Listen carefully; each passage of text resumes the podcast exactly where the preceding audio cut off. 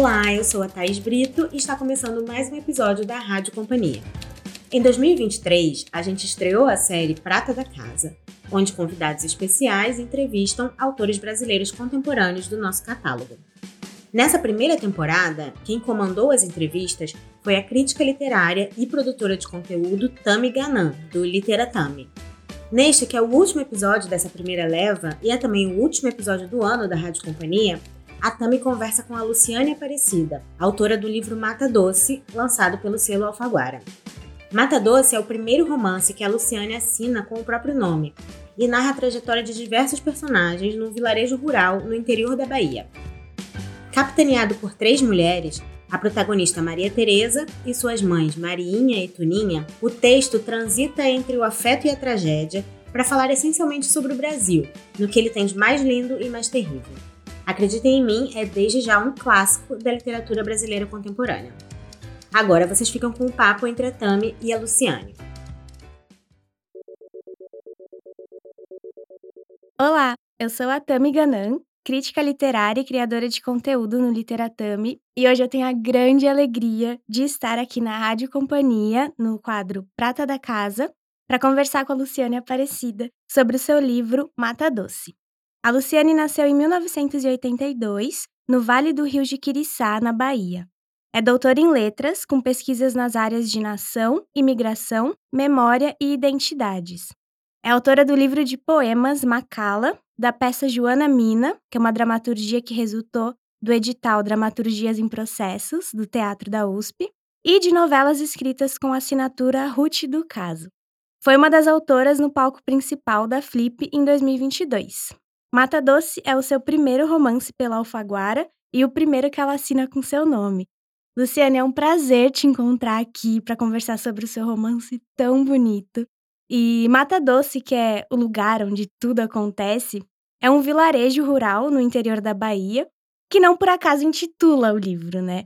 Essa terra de mulheres valentes é um elemento central da obra, do qual brota o lirismo que entoa a narração e vários símbolos naturais também que a constituem que, que te fez escolher essa história justamente do espaço e em que sentido ele delimitou assim os rumos da narrativa, assim, tanto a nível de enredo quanto a nível de estilo também?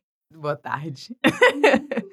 Na verdade, é, oi primeiro, super feliz de estar aqui. Boa tarde, boa noite, enfim, né? Bem aleatório esse cumprimento do, do momento do dia. Eu acho que que incrível a sua questão e me fez pensar já várias coisas, mas eu acho que eu preciso falar. Se eu vou pensar o espaço a partir dessa perspectiva da estética e também de como ele movimentou a história, eu acho que eu tenho que voltar a pensar isso do dia, do momento do dia. E esse livro ele começa no momento específico. A primeira ideia que eu tive para escrevê-lo foi no meio do dia. Eu estava em casa, no Charco, que é uma comunidade rural que fica no Vale do Rio de Quiriçá. O, o nome Mata Doce é inventado, é completamente ficcionalizado. Não existe um lugar geograficamente com esse nome. Mas eu uso o espaço desse lugar de, que eu sou, do charco, para inspirar. Mas nem só isso, eu acho que qualquer pessoa que está em qualquer lugar rural, em qualquer comunidade rural do Brasil, talvez encontre alguma conexão aí. E nem só, né? Eu acho que diz respeito a uma conexão humana, independente do, do espaço geográfico que a pessoa que vá ler esteja. Mas no momento da escrita, isso me influenciou muito. Então, era junho, quando eu comecei a escrever esse livro, era período de mais frio lá na Bahia. E eu estava embaixo de uma árvore com meu tio, um senhor de 75 anos. É um senhor que foi, fez parte daquele movimento da década de 60 e 70 de migrantes nordestinos, de muitas pessoas que migraram do Nordeste para a região Sudeste, principalmente para São Paulo. Esse meu tio, ele viveu no interior de São Paulo cortando cana a vida inteira. E aos 60 e poucos anos, ele foi desenganado pelos médicos. E aí voltou para a Bahia, voltou para nossa casa. E ele era um homem autista. E, e, então o retorno dele foi, foi muito esperado. Assim, a gente ficou muito feliz com esse retorno. De algum jeito, isso gerou uma saúde que ele ficou vivo mais 10 anos. E aí, em 2019, em junho, eu estava com ele nessa árvore. E era uma árvore que já estava ali antes dele nascer e estava viu a infância dele, a minha. E a gente estava tentando pegar uma parte de sol A copa dessa árvore, ela é aquela copa que ela é mais, eh, aberta, então às vezes fica um pedaço de sol, às vezes não. Era um pé de fruta do conde. Hum. E aí eu estava nessa eu pensei: "Meu Deus, como meu tio já está ficando fraco, eu acho que ele pode" e a gente já convivia com essa ideia do do falecimento, né, da dessa indicação de de um possível abatimento do corpo, que diz muito a respeito livro. Tudo isso que eu estou dizendo já é muito o tema do livro. E aí eu pensei: "O que ele terá visto aqui quando era criança?" Porque eu vi coisas na minha infância embaixo daquela árvore, ele já não estava, ele estava já aqui em São Paulo, e ele possivelmente viu coisas que eu não vi na infância dele, no meados ali do século XX. Aí ele me disse que vi aí eu perguntei: "Meu tio, o que o senhor lembra dessa dessa área aqui? Quem andou embaixo desse pé de árvore?" Aí ele falou um vendedor de doce que se chamava Mané da Gaita, e e Venâncio, que trabalhava como ferreiro. Aí naquele momento eu estava com um caderno e eu fiquei muito impressionada com essas 2 imagens. Um homem que era músico, que vendia doce, que meu tio disse ele não tinha uma perna, então ele andava sempre junto com essa muleta. Aquilo me comoveu muito e ali eu comecei a escrever esses 2 personagens. Quer dizer, essas 2 pessoas reais que existiram em algum momento no final do 19 começo do 20 possivelmente, porque ele conheceu esses homens idosos. E se eu estava conversando com o meu tio, ele idoso, nasceu no começo do 20, enfim, tudo isso. E ali eu pensei em qual lugar esses esses homens existiam e quis compor isso como um mundo. Eu quis construir um mundo para esses personagens, e aí eu construí Mata Doce. Eu botei o nome no papel, Mata Doce, e fiquei pensando assim: nesse lugar moraria quem? Quem viveria nesse lugar? E aí é claro que esteticamente toda a linguagem daquele lugar me influencia, do lugar que eu estava, daquela comunidade rural que eu nasci, vivi e cresci, enfim, aprendi sobre o mundo. Se eu falo a palavra verde, eu falo a partir das árvores que eu vi naquele lugar. Então, tudo que eu sei e as palavras, o campo semântico das palavras, dizem daquelas imagens. Então, essas são as imagens que eu recolho e escrevo. Quando eu estou escrevendo as coisas, eu escrevo a partir desse imaginário. E eu acho que isso é uma escolha estética. Então eu decido escrever um livro que conte a história de uma comunidade rural que não existe num lugar específico, mas que existe no, em outros lugares. Existe no lugar de nossas palavras, de nossa saudade ou de nossas perdas. Eu acho que talvez Mata Doce fala muito disso, do que fica pela saudade do falecimento, enfim, não quero falar muito também. Não, foi uma resposta muito linda e eu adorei saber que o livro começou pelo Mané da Gaita, primeiro personagem que eu adoro ele. E assim, a grande protagonista, né, de Mata Doce é a Maria Teresa da Vazante, que é conhecida como filhinha Mata Boi, por conta da sua função tanto bruta de abater o gado. E ela foi adotada, assim, fazendo um pequeno contexto, porque para quem talvez ainda não tenha lido o livro, ela foi adotada ainda criança, né, pelo casal Marinha e Tuninha. E as três mulheres negras vivem num casarão com fachada de roseral branco. Eu consigo ver esse casarão aqui. É nas ruínas do Lagedo, né? Um lugar com uma história de resistência admirável, né? É uma sede de amparo para mulheres necessitadas de abrigo é, ao longo dos anos. Então, Desse modo, essa ancestralidade reverenciada pela família também vem aliada ao espaço, né? E, e, ao mesmo tempo que esses elementos as acolhem e fortalecem, eles também parecem ser os responsáveis por impossibilitar a realização de qualquer sonho bom para todas elas, né? Sobretudo para Maria Teresa, que é vítima de uma dor muito forte, não vou dar spoiler aqui, mas é gerada por uma coisa que acontece bem em frente ali ao, ao casarão. E aí eu fico pensando, né, afinal de contas, ser cria das mulheres do Lagedo e residir naquela casa, tá mais para uma benção ou para uma maldição? Eu acho que as duas coisas, talvez, porque a ideia é exatamente lidar com a complexidade disso, né? A complexidade de ser uma mulher no Brasil, de ser uma mulher negra, de ser tudo aquilo que aquelas personagens são naquele contexto específico. Então, os elementos dizem de uma exuberância absurda. É um casarão em frente a um grande lajedo, é um lugar de pedra enorme. É um roseral imenso e muito vivo. Então, é tudo muito bonito, muito exuberante, mas ao mesmo tempo muito absurdo e violento, talvez, a gente pode pensar que seja como é a sociedade brasileira, né, como é a vida. E, e é não porque a natureza é assim, é por uma demanda da sociedade, é por uma demanda do machismo, do patriarcalismo e dessa herança que diz respeito à estrutura de como o Brasil se organizou, de como a nação foi pensada, como essas mulheres foram imaginadas dentro da nação. Então, como uma mulher negra do interior da Bahia é imaginada dentro da nação, como essa personagem, Maria Teresa, é imaginada dentro das identidades nacionais. É complexo, não é simples. Não é simples pensar o que é uma mulher negra no Brasil, o que é uma mulher no Brasil, o que é uma mulher órfã, o que é orfandade, o que é adoção. Nada disso são temas simples, né? Então eu acho que, que é essa contradição, são essas duas coisas sempre. É, é muito bonito porque ser, ser adotada é, é, é absurdamente bonito, a possibilidade de ter um, um núcleo familiar que te ama absurdamente e essa personagem ela é muito amada. As mães, ela amam muito essa filha que elas adotaram. E é claro que isso é bonito, então eu acho que eu quero acreditar que fica que, que talvez seja melhor do que pior ser filha desse, daquela estrutura.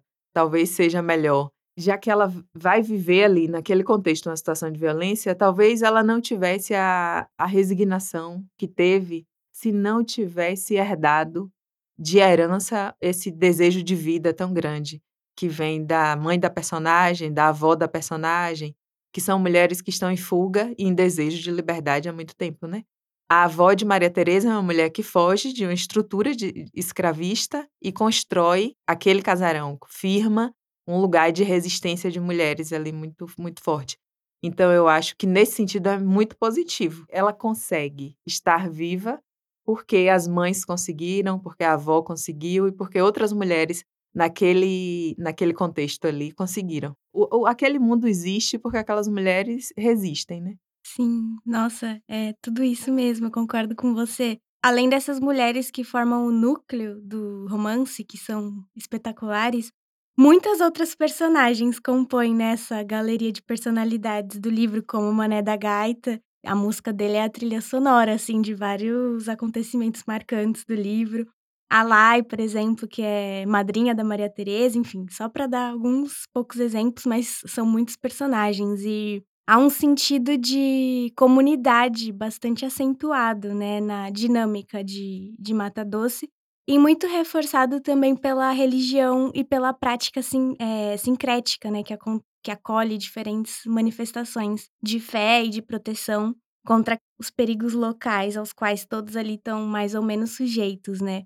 E em certo ponto do livro, o núcleo é meio que expandido e a narrativa se aprofunda nas histórias dessas personagens secundárias, também em seus passados, nos caminhos que as levaram até Mata Doce naquilo que elas já viveram ali. E quase todas elas são alçadas a protagonistas de determinados momentos da, da narrativa.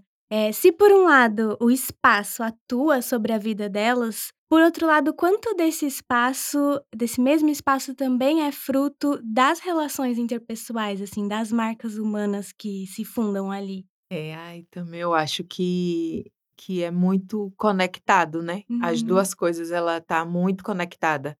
É como se a gente imagina esse livro como uma câmera, ao passo que ele vai ampliando a visão, saindo do casarão, indo para a mata, indo para a beira do rio, os personagens vão aparecendo, os outros personagens, e eles vão sendo descritos. Então eu acho que essa ampliação é, é, geográfica do lugar se dá a partir do elemento humano. Então a gente vê a geografia do lugar a partir da composição humana que está naquele lugar. Se próximo às pedras, ao lajedo, tem o casarão e tem esse núcleo familiar, mas o central da narrativa, se a gente vai para a beira do rio, tem a venda, tem o outro fazendeiro e tem ali uma outra estrutura familiar também, porque todas são estruturas familiares, independente dessas estruturas estarem no romance, no lugar do núcleo positivo ou negativo, enfim. E então eu acho que essa geografia ela se dá a partir da composição de humanidade. E é uma composição de humanidade que está para além do fato da personagem que eu estou descrevendo ali ser uma personagem humana. Essa transição entre o meio ambiente, o humano e a composição dos animais diz, diz do ver essa geografia, diz do ver a natureza, que se relaciona muito com a perspectiva religiosa do livro, porque o livro traz essa conexão de uma religiosidade afro-brasileira, que é complexo falar desse tema, e o livro não pretende de modo algum simplificar isso, e ele está falando então de uma perspectiva religiosa, por isso que eu estou falando afro-brasileira, não estou demarcando uma religião específica, né? E diz dessa conexão e desse encontro de diferentes religiões ou de diferentes pensamentos religiosos, ou de diferentes epistemes. Porque pensar como o, essas religiões afro-brasileiras se encontram com o cristianismo em comunidades rurais é complexo, não é simples. E a gente vê isso bem orquestrado dentro do, do romance. Como essas coisas vão se conectando. As personagens que têm uma crença a partir de uma perspectiva da natureza, que pensa, eh, respeita a natureza e dialoga com os orixás, elas se aproximam de outras pessoas que são cristãs a partir de uma perspectiva do diálogo e a partir da perspectiva de como esse diálogo pode gerar uma sobrevivência naquele espaço natural, né? Naquele espaço de vida, que é um espaço que todos poderiam estar vivendo de modo apaziguado, mas não tá. Por isso que a gente já disse anteriormente, né? Por conta dessas estruturas coloniais que no Brasil até então, enfim, deixam raízes e sequelas aí absurdas. Então eu acho que quando eu estava escrevendo, eu pensava muito em como eu podia estar tá vendo, ou como eu poderia fazer que a pessoa que fosse ler visse, visse uhum. de projetar uma visão sobre, como se fosse, como se ela estivesse vendo em, em uma filmagem, talvez. E aí eu fui pensando essa ampliação geográfica junto com a descrição dos personagens. Então, quanto mais distante eu saía do casarão, imaginando que a pessoa está caminhando, saiu do casarão, aí eu ia descrevendo as outras personagens. E fiz isso mesmo de pensar assim, ah, agora eu vou falar dessa personagem mais. Então, quando eu estava escrevendo, era como se, se, se aquela personagem, quando eu estava escrevendo, fosse, o livro fosse dela e não daquela outra, que até então parecia ser a maior do livro.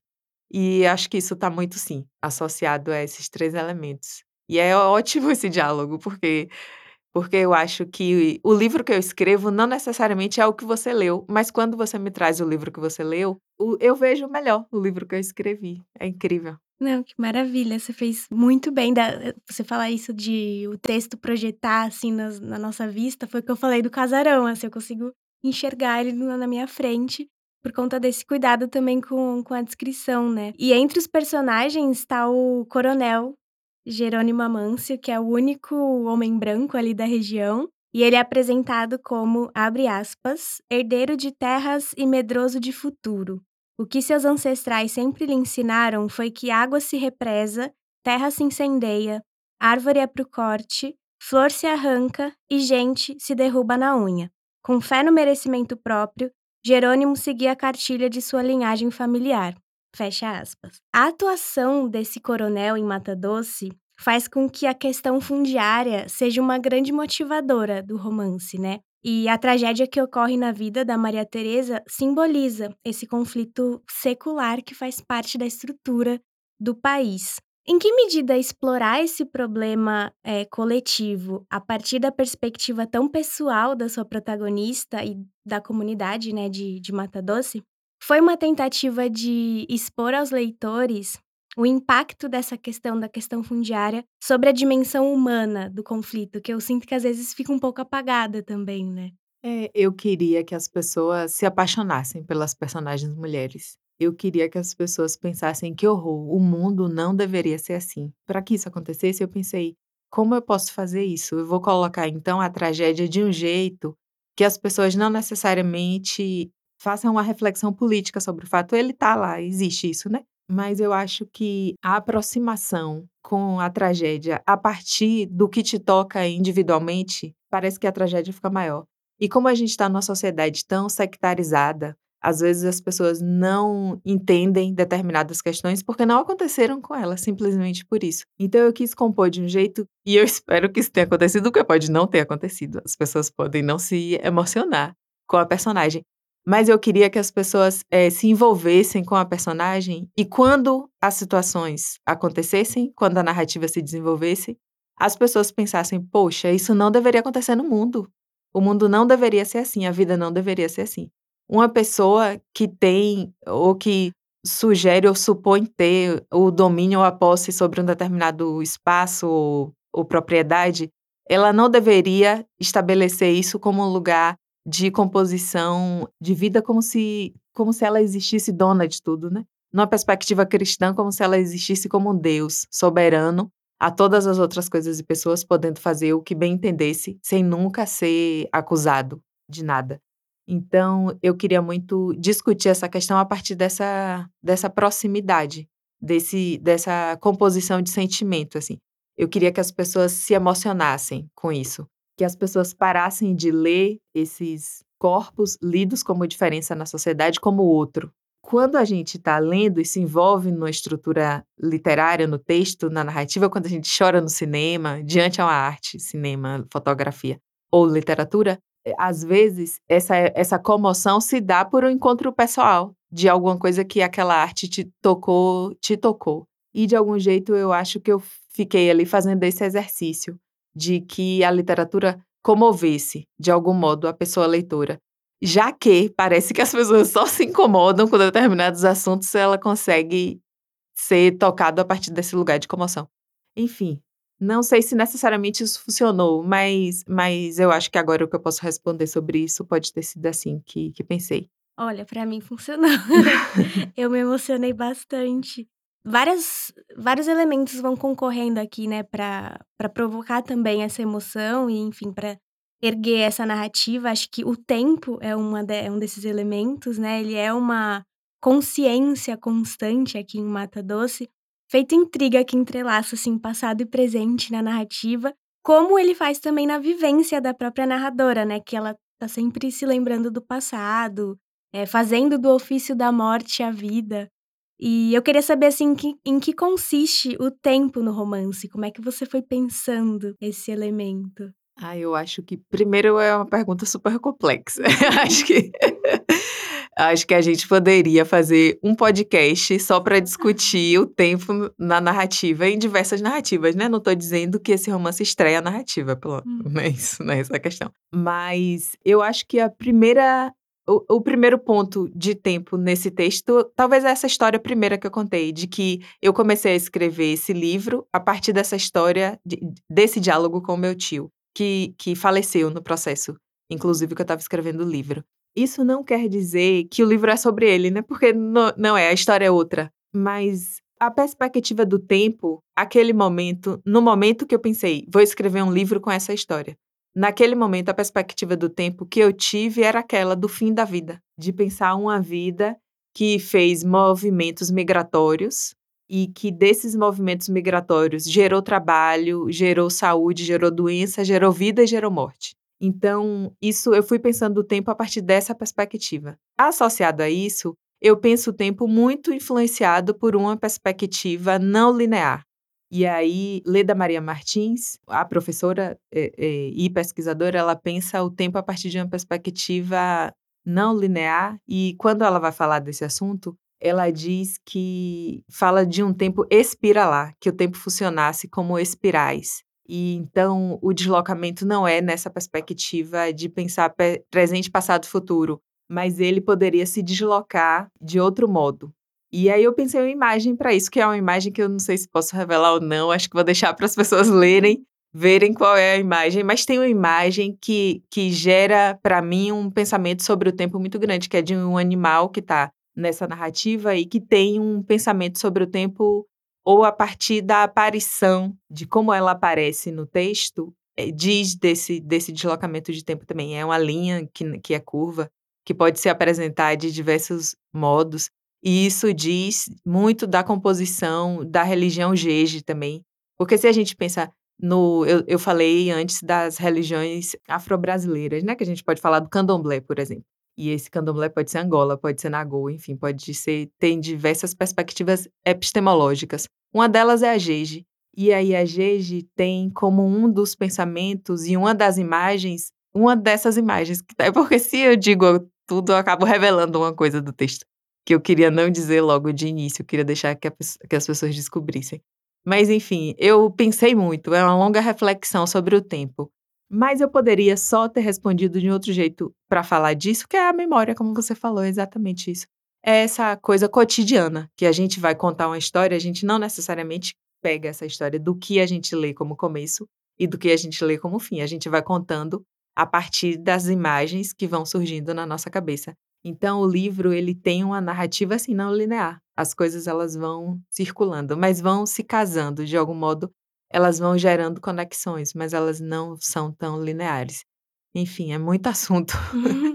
Não, achei muito interessante, porque a gente falando do tempo, para mim, pelo menos, a gente acabou voltando pro espaço, porque você falou do seu tio, e eu acho que ele acaba nesse futuro que vem e tal, ele acaba voltando, retornando pro mesmo lugar de onde ele veio. E esse animal misterioso, que a gente não vai falar agora, ele também se projeta num espaço, né? Então, eu gosto muito de como o espaço atua aqui e dele tá no título, assim. É dali que brota tudo, né? Inclusive essa questão do tempo. Sim, é verdade, é exatamente isso.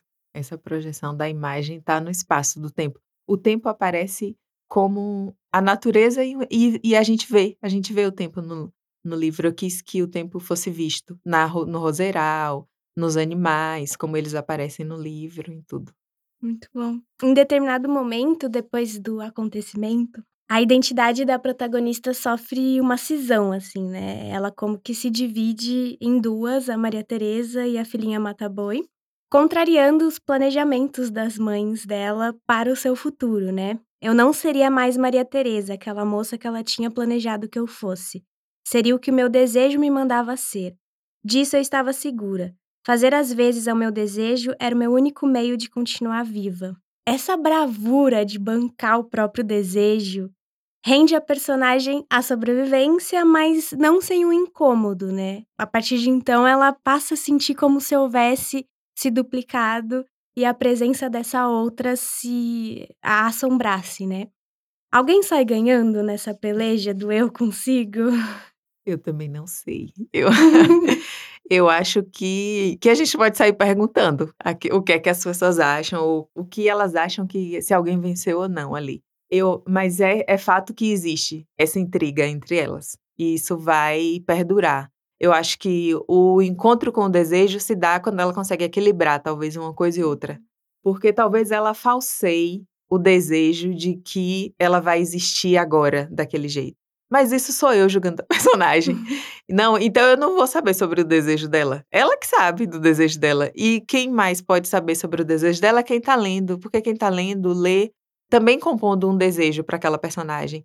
E eu acho que esse desejo talvez seja muito mais fiel do que o meu, porque o meu já tá a partir do olhar de quem quer dominar a personagem. Então eu acho que, que eu não saberia dizer, mas, mas é fato, ela, ela meio que se divide e vai tentar sobreviver dessa divisão e essa essa projeção do que as mães queriam que ela fosse e que ela guarda como talvez um lugar de calmaria toda vez que o que ela é entre crise, isso assombra ela a vida inteira.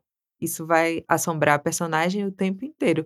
Porque toda vez que a vida que ela tá achando que é a vida que ela realizou tem qualquer cisão, a imagem que as mães queriam que ela fosse vem muito forte vem, aparece, dialoga com ela, enfim, uhum. faz coisas. E, e a assombra, porque fica eh, num lugar de assombramento muito grande. As mães dessa, dessa personagem são muito fortes, têm posições firmes, têm desejos também.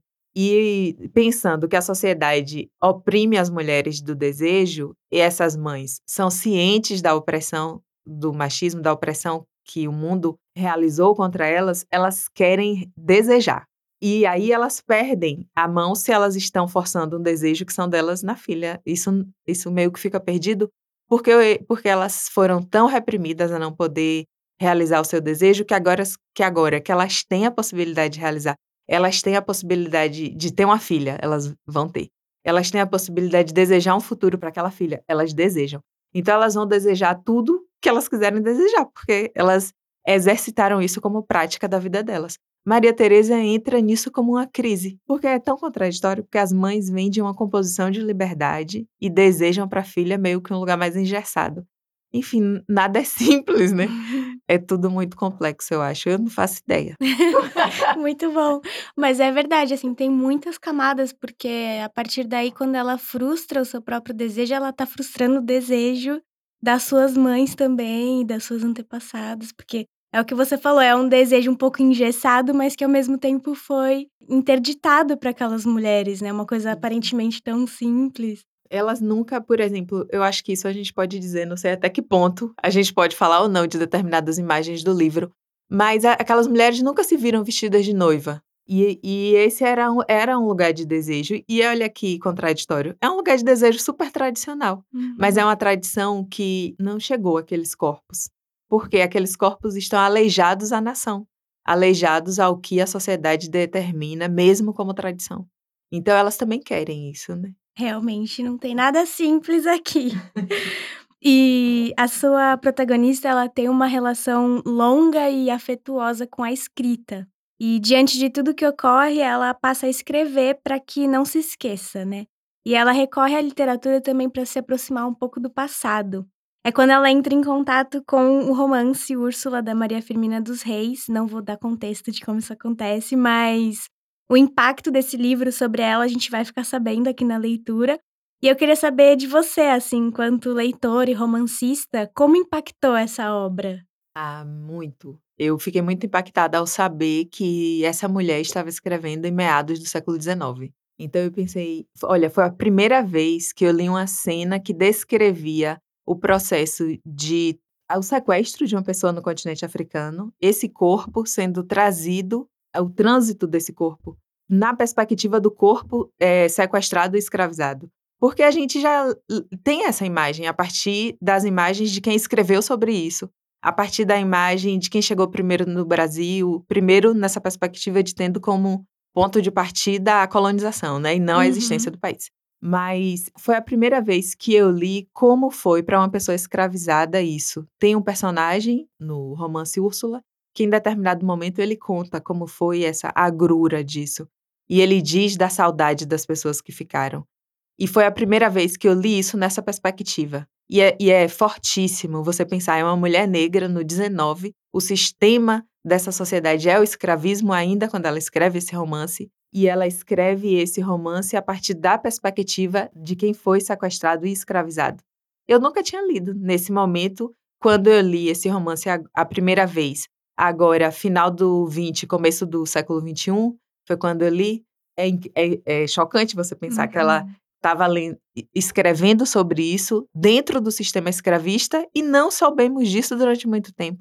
As leituras sobre é, é, os abolicionistas que, que chegou para nós não foram de mulheres abolicionistas, não foram de pessoas negras abolicionistas. A primeira narrativa sobre os abolicionistas que a gente recebe nas escolas são dos homens brancos abolicionistas. E a gente pensa, pô, que legal foi essa pessoa que lutou contra, escreveu poema, escreveu um texto contra o escravismo. Mas tinha uma mulher escrevendo isso, escreveu esse primeiro romance, enfim, então isso me impactou absurdamente. O encontro com esse romance me impactou muito e de algum jeito ele assombrou positivamente, porque eu acho que, que o assombramento não é só uma coisa negativa. Está, de repente, você está seguindo sua vida cotidiana e se sentir assombrado ter a sensação de que ouviu uma voz, ter a sensação de que alguma coisa se mexeu, eu acho que isso pode dizer de uma mobilização do tempo na sua vida que está te fazendo ver uma coisa que você não via. E nem, não necessariamente isso é negativo. Então eu acho que esses livros são importantes para que nos assombre, de algum modo. Para que, de novo, eu vou repetir essa outra coisa que disse, que a gente pense assim, poxa, a vida não deveria ser assim. Uma mulher como essa, eu acho que ela gera isso, esse assombro, a gente agora a gente fica assim, assombradas, Uhum. assombrados. Imagina lá no 18. E é muito pertinente essa presença dela aqui no livro, porque tem tudo a ver com o que vai acontecendo com as mulheres aqui, né? É, é, vão se inspirando, né? Uhum. É uma escrita. Eu quis colocar a escrita nesse livro porque eu venho de uma comunidade rural, né? Como eu disse no começo. E fui criada. E minha avó, que hoje é uma mulher viva, tem 97 anos, é a maior leitora que eu conheci. E isso, depois que eu saí, quando eu fui para a cidade, ou quando eu fui para a universidade, meio que, que parecia que o mundo era separado. Que é aquelas, tipo assim, uma mulher, professora, alfabetizadora numa comunidade rural não poderia ser uma leitora de literatura. Um homem que trabalhava na zona rural, na lavoura, cortando cana ou plantando mandioca, não podia ser um leitor.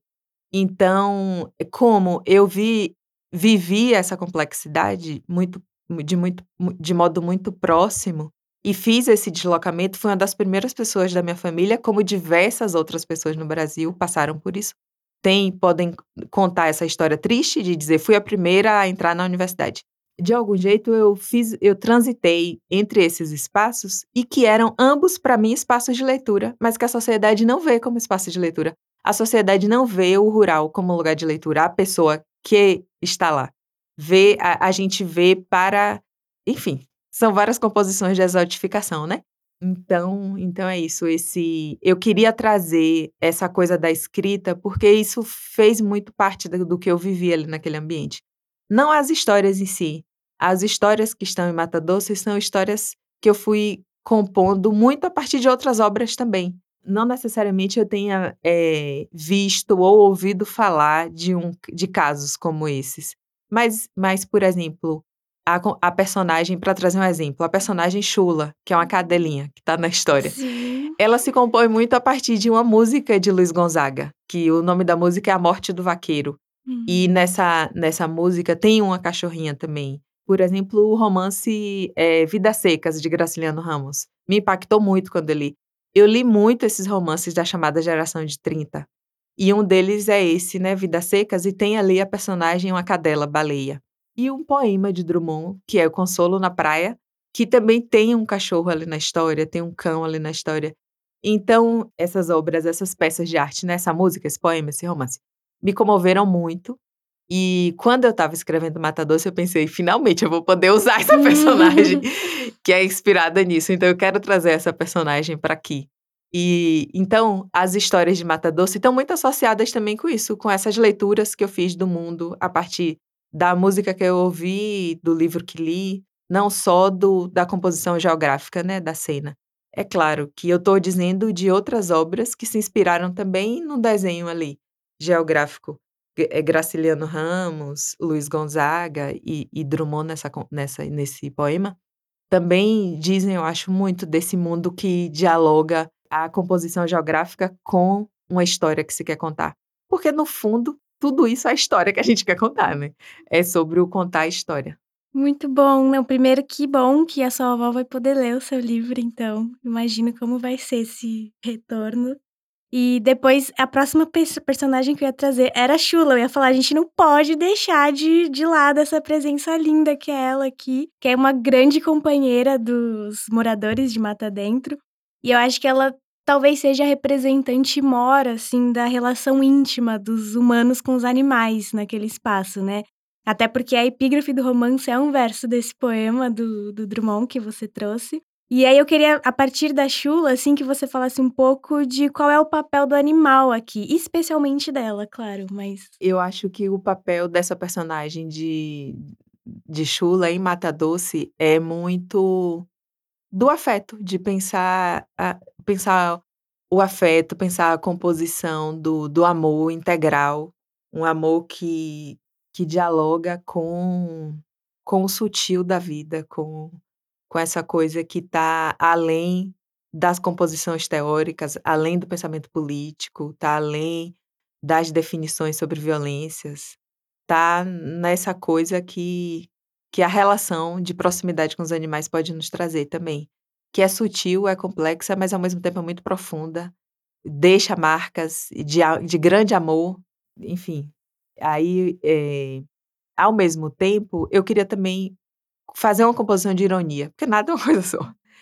E aí é tanto que o verso de Drummond que eu escolho é exatamente. Eu queria brincar com a composição, que o, o verso que está na epígrafe diz assim: Mas tens um cão. E aí esse mais, essa essa essa conjunção adversativa diz assim: diante a toda a tragédia, tem esse afeto absurdo que é o diálogo com o animal.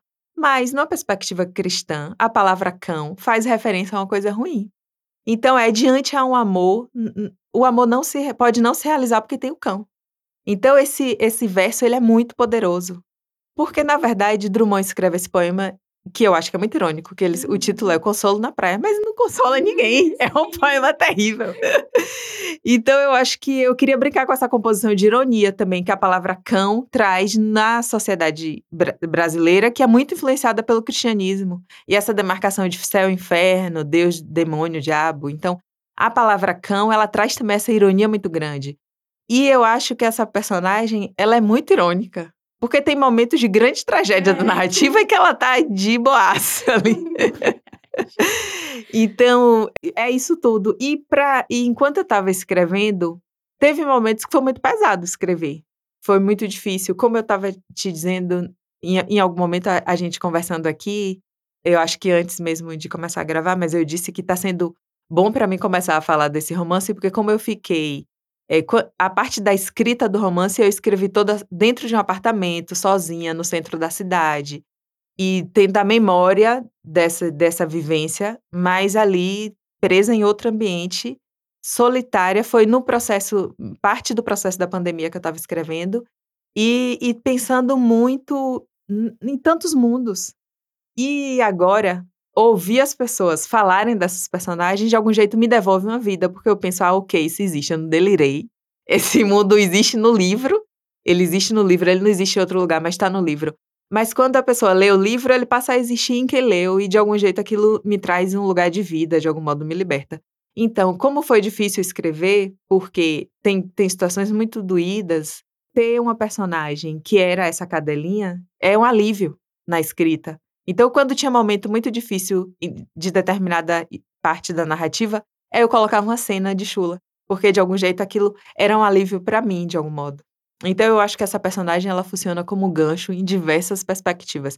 No momento da escrita, nessa composição de cena do que é ironia ou do que é amor e a aproximação de como isso, a fricção entre a ideia de amor e de ironia, enfim. Nossa, sensacional.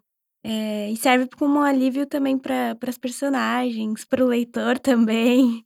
É, não, adoro a Chula e amei tudo que você disse, assim, o, o poema do Drummond, que epígrafe, que casa tão bem, assim, com, com o livro. E, bom, por fim, há muito mistério, né, neste livro. Mistério nas origens, na, nos espaços, nos destinos e nos corpos também dos, dos personagens. Para você, o mistério deve ter um lugar de honra numa história? Ah, eu acho que sim, adorei isso. Adorei. Eu acho, eu acho que o mistério deve ter sim um lugar de honra. É fascinante pensar assim nessa perspectiva. E eu espero que nesse romance ele tenha. Eu quero que o mistério tenha um lugar de honra, porque eu acho que o mistério é, é o que vai possibilitar que a gente agora é, leia o romance Úrsula e, e possa honrar essa escritora agora mesmo que essa escritora não esteja presente agora. Então, eu acho que, por exemplo, que a gente possa. É isso. É ótimo pensar essa ideia da, dessa fantasia, do mistério, dessa coisa como lugar de honra. Porque eu acho que determinadas pessoas, determinados corpos na sociedade, é tirado de nós a possibilidade do mistério. É tirado de nós a possibilidade do sonhar. É como se nós não pudéssemos sonhar. É como se nós não pudéssemos experimentar o mistério. Experimentar o mistério que é pensar, posso sair aqui, encontrar um grande amor, viver uma vida, viver de um jeito tranquilo.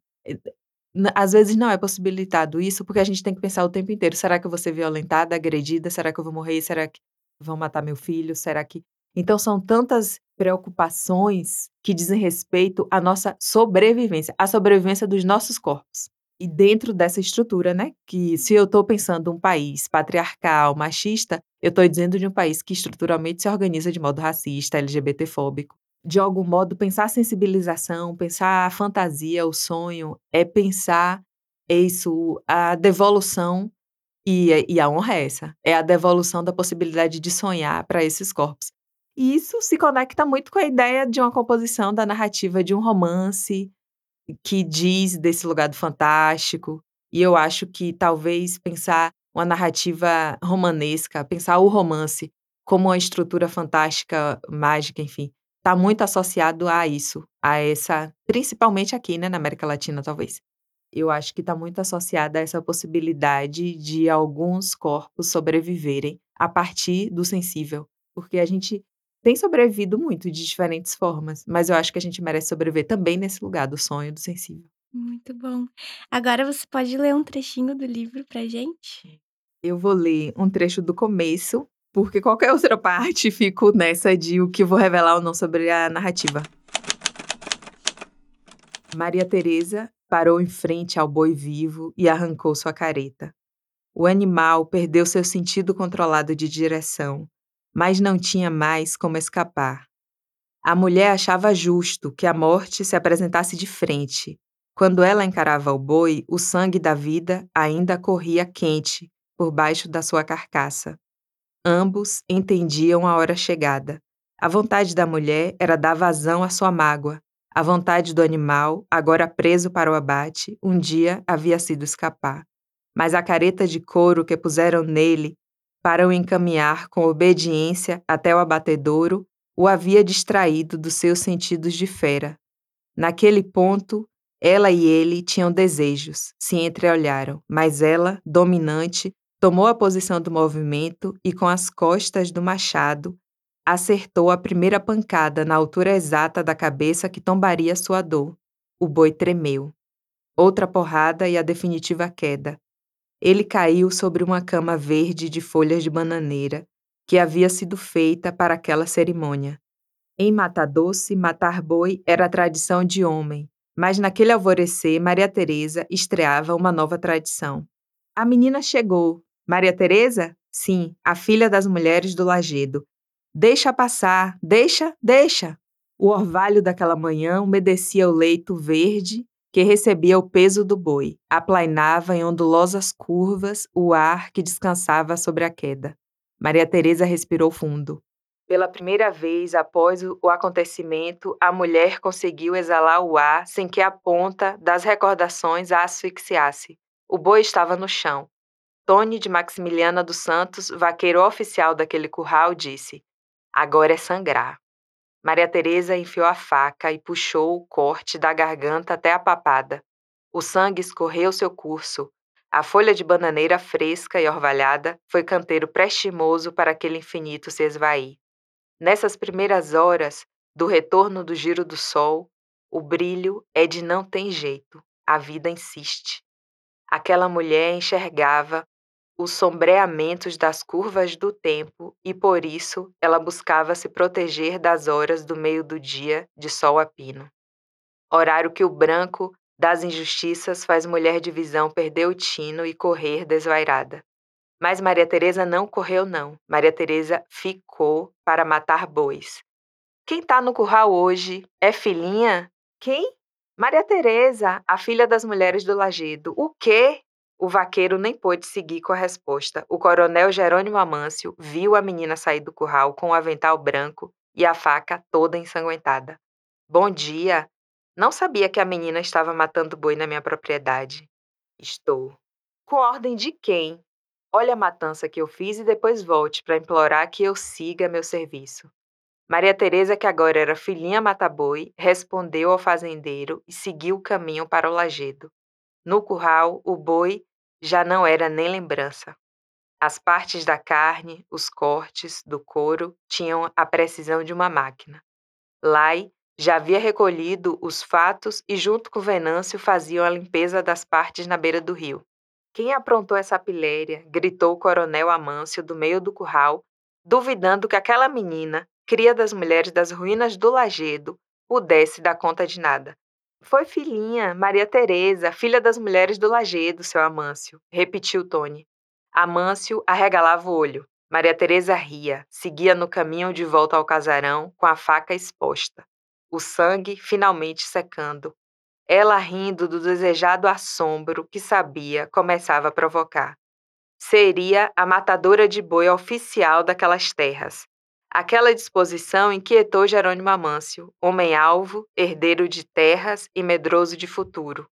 O que seus ancestrais sempre lhe ensinaram foi que água se represa, terra se incendeia, árvore é para o corte, flor se arranca e gente se derruba na unha. Com fé no merecimento próprio, Jerônimo seguia a cartilha de sua linhagem familiar. A presença inesperada daquela mulher no seu curral tocou na sua vaidade, que vinha magoada, havia anos, pelo desaparecimento do seu filho único. Filhas mulheres, o coronel não contava como crias. Seu pesar se refletia naquela mata-boi, pois havia sido a mãe dela, a professora Marinha, que um dia o chamou na estrada e lhe disse que havia visto em sonho que o menino dele morreria, e morreu. Tinha oito anos e foi levado pelas águas. A represa pocou e a água enxotou sua cria. Não teve jeito. O povo de Mata Doce foi lamentar a desaparição da pobre criatura. A professora Marinha pouco sonhava. Naquela vez, ela parou o carro do coronel e lhe deu esse alerta, porque recebeu essa incumbência de seus orixás. Com o passar dos acontecimentos da vida, a professora compreendeu que essa intuição havia sido intriga do tempo. Debaixo do que restava do roseiral, ela esperava o retorno da filha. O dia já estava de tudo amanhecido, o roseiral poderia até sonhar em reflorescer. Um brilho apontou lá na subida do lajedo, era ela, sua menina, Maria Teresa. Marinha gritou e Tuninha surgiu na porta. Filhinha! Tuninha também chamava pela filha. Uh! A menina respondeu ao longe. As mães choraram. Era a primeira vez, após o dia daquele forte acontecimento, que a menina falava. Marinha viu a faca na mão da filha. Ela matou Jerônimo Amâncio. A mãe expressou alto esse desejo. Tuninha botou a mão na cabeça. As duas se deram as mãos e ficaram no peitoril do casarão esperando a chegada da filha. A menina se aproximou. Usava um avental branco de corpo inteiro. A vestimenta estava grudada de sangue seco. No contraste do vermelho no branco, a imagem da filha não lhes era estranha. Mas agora, uma faca se acendia por entre as manchas do sangue. Maria Teresa sorria, chegou Subiu no peitoril e se virou para o lajedo. Parou, descansou e, após uma pausa, disse: Agora sou filhinha mata-boi. Chula entrou por entre as mulheres, lambendo suas pernas. Tuninha buscou Mané da Gaita com olhar. A aparição da cachorra era sinal de que o músico se aproximava. Ainda do meio do lajedo, arrastando a muleta, Mané gritou: Filhinha matou boi no curral do coronel Amâncio. Marinha sentiu as pernas fraquejarem e não caiu porque foi amparada pela companheira até a mureta do peitoril. O que tu fez, Maria Teresa? Mamãe, eu matei um boi. A menina respondeu e caiu no choro. As mães acolheram a filha, levaram-na para o quintal. Marinha se sentou com Maria Teresa num banco que arrodeava o roseiral. Tuninha tomou a faca da menina, lhe tirou o avental e os descansou numa bacia embaixo do pé de ingá. Colheu na proximidade umas folhas de alecrim, macerou o alecrim entre mãos e dispôs aquele remédio de modo que as três pudessem cheirar. Maria Teresa chorava como não chorou naquele dia. A menina chorava tão forte que as mães asseguravam como se o corpo da moça fosse partir. Ela era mesmo que uma rosa em grande ventania segurada pelas ramas. Mandé da Gaita Alcançou o passadiço da cerca, viu a cena, mas não quis entrar. Se voltou para o peitoril e sentou no batente. Descansou a muleta de um lado, o tabuleiro do quebra-queixo de outro, tirou a gaita da boca-pio e se botou a tocar. A música tomou o mundo. Maria Teresa redobrou o choro, as mães os abraços. Chula se amaciava entre as pétalas caídas ao pé do roseiral. Botões da rosa branca apontavam ao nascimento. Nossa. É outra coisa reler esse primeiro capítulo depois de ter lido o livro inteiro. Nossa, Luciane, muito obrigada por essa conversa. Foi maravilhoso poder bater esse papo com você sobre Mata Doce. E vocês que nos ouvem, leiam Mata Doce, romance que saiu agora então pela editora Alfaguara. Muito obrigada. Ah, obrigada a você, obrigada à companhia, ao Faguara, a Marcelo, enfim, a Thaís, a todas as pessoas. Citei nomes, que perigo, porque são tantas pessoas. Mas citei as duas pessoas que estão aqui próximas. Enfim, é, muito obrigada por sua leitura tão incrível e tão profunda em diversas questões. Muito obrigada. Muito obrigada e até a próxima.